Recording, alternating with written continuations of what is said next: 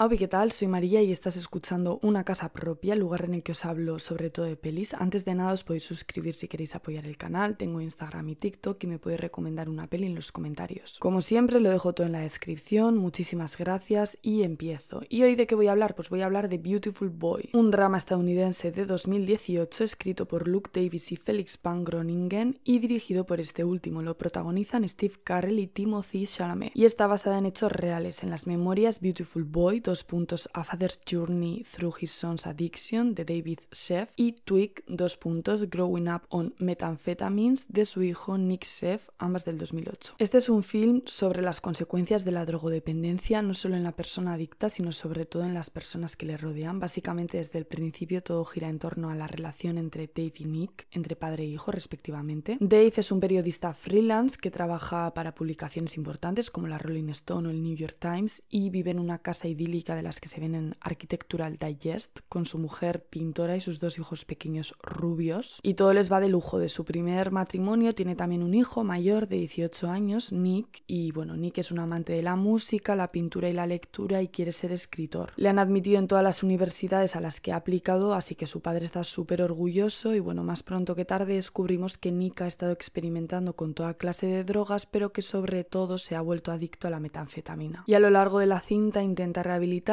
tiene momentos en los que está feliz y sobrio, momentos en la universidad, conociendo a su primer amor y disfrutando de sus clases de literatura, para más tarde recaer en el pozo de las drogas de nuevo. Y así nos pasamos toda la peli viendo cómo Nick cae y se levanta una y otra vez y cómo con él se desestabiliza su entorno familiar. La cinta es estéticamente bonita, cálida, la música acompaña muy bien a la historia, se intercalan momentos del pasado, de cuando Nick solo era un niño y padre e hijo compartían una relación cercana de intimidad, consecuencias del presente en las que su relación está contaminada por la desconfianza, las mentiras y el miedo. Es una peli que se centra más en retratar la experiencia del padre que la del adicto en cuestión. El consumo no es el típico que solemos ver en los medios, Nick consume solo en su habitación y aunque su vida parezca perfecta, en una de las reuniones confiesa haberse dado cuenta de que su problema real no son las drogas ni la adicción, sino que ese es solamente un parche al problema real. Pero nunca llegamos a saber cómo se siente con más detalle, nunca sabemos a saber dónde está el root de todo este tema. Como he comentado anteriormente, a lo largo de todo el film vivimos las idas y venidas de Nick, sus recaídas y alcanzamos un punto de hastío muy necesario para llegar a comprender la actitud que toma su padre hacia el final de estas dos horas de largometraje. Ya no puede más, no puede perseguir a su hijo e intentar salvarle constantemente porque está afectando negativamente a la unidad familiar, por lo que se rinde. Está ahí cuando tiene una sobredosis, le quiere, pero continúa con su vida. Respecto al autor, no he visto nada de lo que ha hecho este director, Van Groningen, pero por si